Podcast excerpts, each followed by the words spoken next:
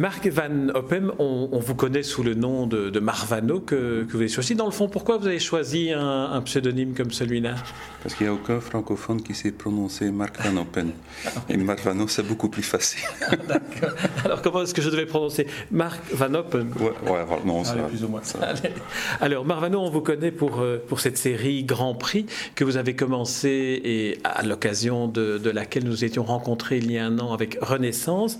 Maintenant, nous sommes avec le, numéro 2 et on est dans cette même démarche que vous avez de prendre l'histoire avec un grand H par le petit bout de la lorgnette. Mais d'une certaine manière, on en apprend beaucoup plus sur la grande histoire. Ben, c'est un peu l'idée. Je, voulais faire une, histoire sur l'entre-deux-guerres. Il me fallait un angle original pour euh, entamer l'histoire. Et la course automobile, c'est quelque chose qui me passionné quand j'étais petit, beaucoup moins maintenant, parce que c'est devenu un business, c'est plus un sport à mon avis, mais à cette époque-là, c'était encore un sport. Et puis euh, j'ai un peu découvert euh, le monde automobile, euh, la course automobile de l'entre-deux-guerres et je trouvais ça fascinant. Et mais je trouve effectivement que une bonne façon de, de, de raconter l'histoire, c'est commencer par le détail et puis élaborer un peu là-dessus et, montrer aux gens ce que c'était la vie quotidienne à cette époque-là, parce que c'est surtout ça ce qui m'intriguait de cette vie bizarre entre les deux guerres, où les gens devaient s'adapter à des nouvelles réalités sans savoir ce qui allait se passer, parce que ça c'est aussi un petit défaut de l'histoire classique, comme on l'enseigne dans les écoles on enseigne l'histoire dans les écoles en savant ce qui, ce qui est venu après. Mais les gens de l'époque ne savaient pas. Et ça, je, trouve, ça, je trouvais fascinant et ça, j'ai voulu mettre dans, dans Grand Prix. C'est peut-être là la, grande différence entre le, raconteur d'histoire et l'historien. C'est qu'il ne sait pas ce qui va suivre. Oui, voilà, tout à fait. Et je veux, je veux transmettre cette, euh, cette, sensation d'insécurité, de ne pas savoir ce qui va. Je, veux transmettre ça au lecteur. Quoi. C'est, tellement facile de dire après Ah, les gens auraient dû faire ceci ou cela, mais il faut se retrouver dans, dans les mêmes circonstances ou dans des circonstances semblables pour vraiment savoir ce que vous allez faire. C'est pas tellement évident. On est dans, l'entre-deux-guerres, vous l'avez dit. C'est un endroit, c'est un moment charnière dans la mesure où euh, la guerre 14-18 s'est terminée pour l'Allemagne avec une sorte de, dette à payer, avec une sorte de, rançon presque à payer, qui semblait souvent démesurée à la population allemande. C'est quelque chose qui transparaît dans, dans, votre récit centré sur la course automobile. On, y reviendra. C'est un peu, oui, il y avait ce, ce désespoir qui régnait un peu partout, non seulement en Allemagne, mais, mais aussi dans d'autres pays qui, étaient, qui avaient été détruits par euh, la Grande Guerre. Euh, en France et en Angleterre, il y avait vraiment une, presque une génération complète de jeunes gens qui, étaient, qui avaient été anéantis par la Grande Guerre. Et euh, il y avait tellement de, facteurs qui jouaient là-dedans. Il y avait les morts de la Grande Guerre, mais aussi les morts de la Grande Grippe qui est venue après, qui était euh, quatre fois ou cinq fois plus élevé que le, nombre de morts de, de, la Grande Guerre. Euh, la mort était devenue tellement une partie effrayante de la vie que les gens, presque forcément, allait trouver ou, aller chercher un, soulagement dans les extrémismes, le nazisme, le communisme, euh, le, surréel, ou le, comment est-ce que ça s'appelle, le, paranormal, quoi. Tout ça, ça jouait à cette époque-là. Et euh, enfin bon, ça a presque mené automatiquement à une nouvelle catastrophe. Est-ce qu'on peut dire que cette époque-là est une époque où tout était rassemblés pour exacerber le sentiment d'orgueil national. Et que c'est finalement cela qui a stimulé l'ambition à travers notamment les courses automobiles, les défis euh, à la mécanique, à l'invention. C'est peut-être cela, cette, euh, exacerbation de l'orgueil national qui a poussé à ce qu'on aille encore plus loin dans des défis technologiques. Il y avait ça sans doute, il y avait des choses beaucoup plus terrestre, pour le dire ainsi. Au début, euh, le nazisme a vraiment utilisé la course automobile pour échapper aux restrictions du traité de Versailles. Parce que le traité de Versailles disait pas mal de choses sur l'aviation, par exemple, mais ne disait rien sur les fusées, ou ne disait rien sur euh, des, des moteurs puissants pour euh, voitures de course, etc. Et le nazisme a vraiment consciemment utilisé au début la mm. course automobile pour euh, échapper à ces, à ces euh, contraintes, contraintes de, du, restriction, restriction du, traité de Versailles. Oui, ça on le voyait très bien dans le premier volume, dans le volume Renaissance. Mais ici, dans, avec le deuxième volume, il me semble que, que l'on se trouve euh, avec Rose Meyer, qui est le nom d'un pilote de course. Il me semble qu'on se trouve plus dans une dimension d'orgueil personnel et d'orgueil national. Il faut gagner en plus, en plus de développer la technologie, il faut aussi remporter des, euh, des courses, des compétitions. Mhm. Je ne sais pas si c'était vraiment une, orgueil, c'était, c'est un peu le désir de, chaque homme ou femme sportif. Mhm. Ils veulent gagner. Et le régime donnait aux coureurs la possibilité de gagner, donc ils ont sauté là-dessus ils l'ont utilisé, ils ont été. Enfin, c'était le, le, comportement logique, à mon avis, qui était très opportuniste, mais on ne peut pas leur reprocher cet opportunisme, à mon avis. En plus, pour des gens comme Rosemeyer, qui était vraiment un, garçon qui venait de rien, c'était une façon de, rendre sa vie meilleure. Quoi. Donc euh, c'est logique qu'il euh, faisait tout pour gagner, etc. Ce qu'on voit aussi dans votre, dans votre récit, c'est que ces jeunes gens, ces jeunes champions qui, étaient vraiment doués pour le, pour le sport dans lequel ils s'adonnaient, étaient en quelque sorte des, des, proies pour être récupérés par la propagande ou par le, la volonté de pouvoir mettre des victoires euh, au drapeau allemand. Tout à fait, ils étaient utilisés comme, comme, des, comme des éléments de propagande, pas plus que ça. Au début, comme, comme je disais tout à l'heure, il y avait le, côté euh, technique qui jouait, mais très vite, euh, l'Allemagne nazie a, fait, euh, a, jeté le, traité de Versailles à la porte. Et à, partir de ce moment-là, il n'y avait plus que le côté propagande. Mais c'était quand même aussi un côté propagande qui servait encore à un autre, un autre but, c'est-à-dire qu'il fallait montrer aux, adversaires prochains, aux, aux, adversaires du futur, regarde ce que nous allons, ce que nous pouvons faire. Faites attention. Nous ne sommes pas les premiers venus. Ça, c'était sans doute là-dedans. Le fait que quand ils sont allés, euh, les équipes allemandes sont allées aux États-Unis, euh, c'est historique qu'il y avait des, des, espions déguisés en mécaniciens, en journalistes qui allaient avec l'équipe pour aller voir un peu comment c'était avec euh, l'évolution technique aux États-Unis. Les, les, les, rapports qu'ils ont, qu'ils ont rentrés après étaient faux dans la mesure où euh, ils ne tenaient pas compte du fait que premier aux États-Unis, l'État ne soutenait pas le sport automobile. Les fabricants de voitures ne soutenaient pas le sport automobile. Mais en plus, les voitures étaient faites pour un tout autre genre de course. C'était les courses sur des ovales, pas besoin de freins, par exemple. Bon, dans les rapports qui allaient vers Hitler, oh, bon, écoute, côté frein, ce que nous faisons est largement supérieur. Oui, mais ce n'était pas parce que les Américains ne pouvaient pas faire mieux, c'était tout simplement parce qu'ils n'avaient pas besoin de plus que ça. Donc euh, il paraît que ces rapports qui venaient du Vanderbilt Cup ont vraiment...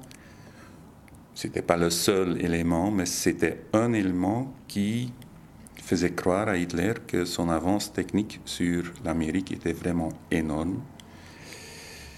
Ce qui a fait qu'il était un peu overmoedig. Je ne sais pas comment on dit ça en français. Oui, c'est ça. Il, a surestimé son potentiel. Voilà. Et donc, il a, sans trop y penser, déclaré la guerre aux États-Unis. Tandis que. Enfin, encore une fois, c'était un élément, sans doute un petit élément, mais ça a joué avec. Euh, alors Marvano, j'aimerais qu'on on entre un peu dans, dans, l'atelier du, du, raconteur d'histoire que vous êtes, euh, dans la partie du travail documentaire. Comment est-ce que vous avez, chronologiquement, comment, comment se passe le passage de l'immense documentation qui est maintenant disponible sur cette, sur cette période-là et le découpage pour en faire une histoire, un, un vrai euh, mm. roman graphique? Ça, ça dépend, c'est pas toujours, euh, ça marche pas toujours de la même façon. Dans ce cas-ci, j'ai commencé à lire sur l'époque des années avant que j'ai entamé le, boulot de Grand Prix. Euh, j'ai vraiment commencé à, chercher la documentation pendant que j'étais encore en plein travail pour Berlin. Donc euh, ça se prépare petit à petit. Comment est-ce que ça marche? Comment est-ce que ça devient une histoire? Ça aussi, ça prend un peu de temps. Euh, ça vient. Ouais petit à petit, ça vient. Ou ça ne vient pas, mais en général, ça vient. Est-ce que le fait que, que, ce soit ce, ce milieu-là, qui est le milieu de la course automobile, de l'industrie automobile, qui est en même temps très graphique, parce que quand on voit comment vous dessinez les voitures, les euh, Mercedes et les Auto Union, ou bien même, on, parlait de la course américaine, les, voitures américaines mm. qui étaient comme des espèces de, de, gros engins qui, qui, n'avaient rien délancé, on, on, voit qu'il y a un bonheur pour le, pour le oh, dessinateur. Oui, oui, ça ça joue sans doute. C'est gai à dessiner, c'est impressionnant à dessiner. Il y a dans ces voitures-là, il y a une beauté qui n'est plus dans, les voitures d'aujourd'hui. Euh, c'était enfin, bon, des merveilles euh, à regarder, ce sont des merveilles à dessiner. En plus, sont relativement, sont relativement faciles à dessiner aussi parce que sont des, des boîtes à chaussures sur roues. Hein, en gros, disons, c'était des formes très simples. Donc non, c'est vraiment c'est, un régal de pouvoir dessiner ça tout le temps. Alors un, des grands bonheurs pour le raconteur d'histoire, c'est aussi les petites anecdotes qui entourent. Euh, quand par exemple on, voit la façon dont autour d'un circuit se trouvent des, guetteurs qui téléphonent sur base des signaux que, manuels que leur donnent les, automobilistes pour leur dire les, opérations techniques à faire à l'atelier. Euh, alors là, c'est, un bonheur quand on découvre, enfin quand on, quand on voit ce genre d'événements. Oui, mais ça, le seul circuit pour autant que je sache, le seul circuit où il faisait ça, c'était le Nürburgring. Mais c'était aussi parce que c'était le seul circuit où ça servait à quelque chose, parce que le Nürburgring avait une longueur de 22 km. Donc, euh, il serait intéressant, il était intéressant de mettre une, sorte de poste de, d'éguetteur au milieu du, circuit à 11 km pour indiquer un peu euh, ce qu'il fallait préparer dans les stands 10 km plus loin, sur un petit circuit, tu peux faire ces signes en passant par les stands, tu fais un petit tour de 3 ou de 4 km et bon, euh, tu rentres. Mais euh, sur le Nürburgring, c'était 22 km, donc euh, on ne peut pas rouler 22 km avec un pneu qui est sur le point de crever. Donc il fallait vraiment trouver une solution. Et pour faire les choses plus vite, il était très intéressant de savoir, bon, le pilote entre, ça on voit bien, mais pourquoi est-ce qu'il entre? Dans ce cas-là, il savait en avance pourquoi il, entrait. Est-ce qu'il entre pour des pneus, pour de l'huile, pour... Je ne sais pas. Et donc c'était très bien vu, mais en même temps, ça servait aussi à tester les téléphones de, de, de les, les, les, téléphones... Euh, militaire. Quoi. Mm. Comment est-ce que ça s'appelle? Les, les, les, téléphones transmission sans fil ou bah, C'était pas sans fil. Non, non, non, le nom, c'était même. Mais bon, de toute façon. Il y avait une utilisation militaire qui était potentiellement expérimentée. C'était chaque fois ça. Qui était, à mon avis, toujours derrière. C'est, euh, il, y avait, il faisait des tant de choses qui. La, la femme de Rose Meyer, qui était une aviatrice célèbre à cette époque-là, à un moment donné reçu un petit cadeau du fabricant d'avions Messerschmitt. C'était un avion, un Typhoon. Mais Messerschmitt savait déjà, ça c'était, la, base. l'avion qui donnait comme cadeau à Ellie Beinhorn, c'était en fait, si tu veux, le prototype du fameux chasseur BF-109 qui est, qui est venu après. Ellie Beinhorn ne pouvait pas savoir. Mais il a, à mon avis, il y a toujours eu ce cette arrière-pensée qui jouait dans, dans, dans toute l'histoire. D'une certaine manière, à cause de ces restrictions qui étaient imposées par le traité de Versailles, la recherche civile préparait l'application militaire. Ce qui est souvent l'inverse. C'est souvent la recherche militaire qui, qui, trouve une application civile après. Oui, mais, mais dès le début, euh, comme c'est raconté dans le premier tome de Grand Prix, euh, tout au début de sa règne, il y a Hitler qui, demande, à euh, Ferdinand Porsche de construire un moteur de 1000 chevaux vapeur. Et Porsche lui répond, mais enfin, monsieur le chancelier, nos voitures de course ont une, ont une puissance de 300, 350, au maximum 400 chevaux vapeur. Et les meilleurs pilotes arrivent à peine à les contrôler. Qu'est-ce qu'on va faire avec un moteur de 1000 chevaux vapeur? Il paraît que c'est historique. Hitler a répondu, on va, on va bien trouver une solution à ça. Et ils ont trouvé une solution parce qu'à ce moment-là, ils savaient déjà à quoi ça devrait servir ce moteur. Parce qu'ici, vous racontez aussi euh, l'épisode où, des voitures, des prototypes finissent par s'envoler, l'avant de la voiture décolle tellement la puissance est forte, mais aussi les voitures sont recouvertes. On essaye plein de... on, est dans, l'essayer plutôt que dans, la planification préalable.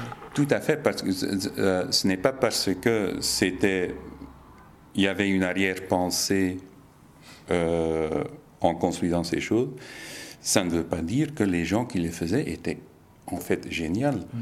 Euh, ils faisaient déjà des, voitures qui avaient euh, ce qu'on appelle en anglais downforce, donc qui créaient une force qui, qui vraiment c'est la, voiture au, au, sol. quoi. On a dû attendre 50 ans avant que cette technique est revenue, donc ils savaient très bien ce qu'il faisait. C'était toujours un peu à l'improviste, mais. mais euh, on bricolait beaucoup quand même, hein. on bricolait beaucoup, on essayait. Hein. Oui, on essayait. Et à cette époque-là, il n'y avait pas d'autre choix. Si on a une idée, il faut construire une voiture et voir ce que ça donne. Maintenant, on peut prévoir avec des programmes ordinateurs, etc., ce que ça va donner. À cette époque-là, il n'y avait qu'une solution construire le bazar, l'essayer et voir ce que ça donne ce qui était plutôt dangereux pour les, gens qui devaient les piloter. Quoi. Les pilotes d'essai était vraiment un métier dangereux à ce moment-là. Euh, ça n'existait même pas. Le, c'était, les, c'était les coureurs qui servaient comme, euh, comme pilotes d'essai aussi en même temps.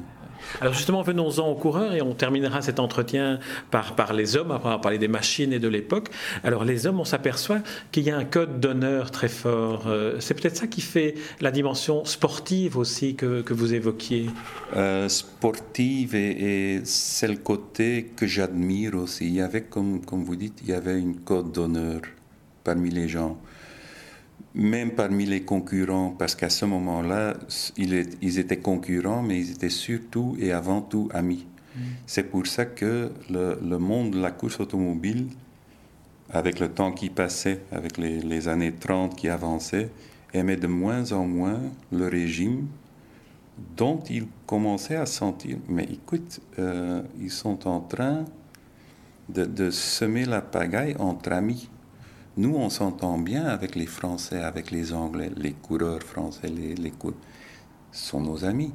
Pourquoi est-ce que nous serons ennemis tout d'un coup? Et ça, c'est quelque chose qui a joué auprès de pas mal de pilotes qui étaient opportunistes, mais pas pour autant, surtout pas l'ancienne génération, ne supportait pas le, régime nazi d'une façon enthousiaste.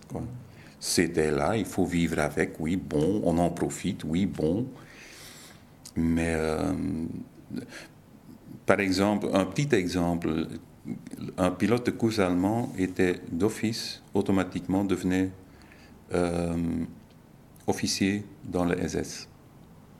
Je crois qu'il recevait le, grade de capitaine ou quelque chose comme ça. Bon, c'était comme ça. Quand Rose Meyer s'est mariée, il y a Goebbels, le ministre de la propagande, qui lui a demandé explicitement, bon, il serait bien que tu te maries en uniforme SS. Et Rosemère a dit, pas question. Mais ça, c'était pas parce qu'ils étaient, pas tellement parce qu'ils étaient contre le, le, le, régime, mais plutôt c'était un peu par bravoure. Mm. Écoute, vous, vous, vous, ne pouvez, vous, ne pouvez, rien du tout, nous faisons ce que nous voulons, ce que nous voulons. Là aussi, on se rend compte qu'ils sont, ils vivent simplement le contemporain. Ils ne savent pas se projeter sur, du, sur, ce que l'histoire va, devenir. Ils ne savaient pas, comme personne ne savait à cette époque-là. C'est très bizarre, c'est que il y avait sans doute des gens qui, qui avaient une, une, sorte de pressentiment ou qui voyaient, qui, qui voyaient très bien dans quelle direction, quelle direction ils étaient en train de prendre, mais ça c'est tellement difficile à expliquer. Il y avait eu une époque où Auschwitz n'était que une petite ville de, de, garnison en Pologne. Pas plus que ça. Maintenant, nous comprenons plus ou moins, même pas, mais nous, nous savons au moins que ça s'est passé, qu'ils ont essayé d'exterminer un peuple entier. Mais avant que ça soit fait, Comment est-ce que vous voulez que les gens pouvaient s'imaginer la possibilité? Il n'y a pas moyen. Les juifs allemands se considéraient en premier lieu comme allemands. Beaucoup de juifs allemands étaient des Allemands qui, avaient, qui étaient des vétérans de la Grande Guerre, qui avaient été décorés par l'empereur. Comment est-ce qu'ils pouvaient s'imaginer que, à un moment donné, ils savaient bien que, que les, Allemands n'aimaient pas les Juifs, mais les Anglais n'aimaient pas les Juifs non plus, les Français non plus. Il n'y avait personne qui aimait les Juifs. Au moment où ils, où ils ont enfin, je dirais presque, compris qu'il fallait quitter l'Allemagne, il n'y avait personne qui les voulait. Pas en grand nombre en tout cas. Il n'y avait qu'un seul endroit où, ils pouvaient aller, où ils étaient les bienvenus, c'était en Palestine. Ça ne sert à rien de raconter une telle histoire avec des personnages qui semblent savoir ce qui s'est passé après. Ça ne marche pas comme ça. Nous ne, savons, nous ne savons pas, nous ne pouvons pas savoir si nous serons en guerre dans cinq ans. Marvano, je vous remercie pour, euh, pour cet entretien et puis pour, pour ce deuxième euh, album de, Grand Prix qui en comptera trois. Alors, vous avez dit que le prochain euh, sortirait sans doute dans, dans, un an à peu près à la même époque, c'est-à-dire au mois de mai 2012. en tout cas, on ne peut que recommander la lecture de ce Rosemeyer, le numéro 2, de revenir peut-être aux premières Renaissances, parce qu'il y a vraiment cette démarche du raconteur d'histoire euh, qui s'inscrit dans l'histoire et qui inscrit les personnages dans l'histoire et qui nous permet de mieux comprendre une partie de, de ce qui fait peut-être encore aujourd'hui euh, la, la, la, capacité de comprendre ce qui s'est passé à l'époque. Merci Marvado. Merci à vous.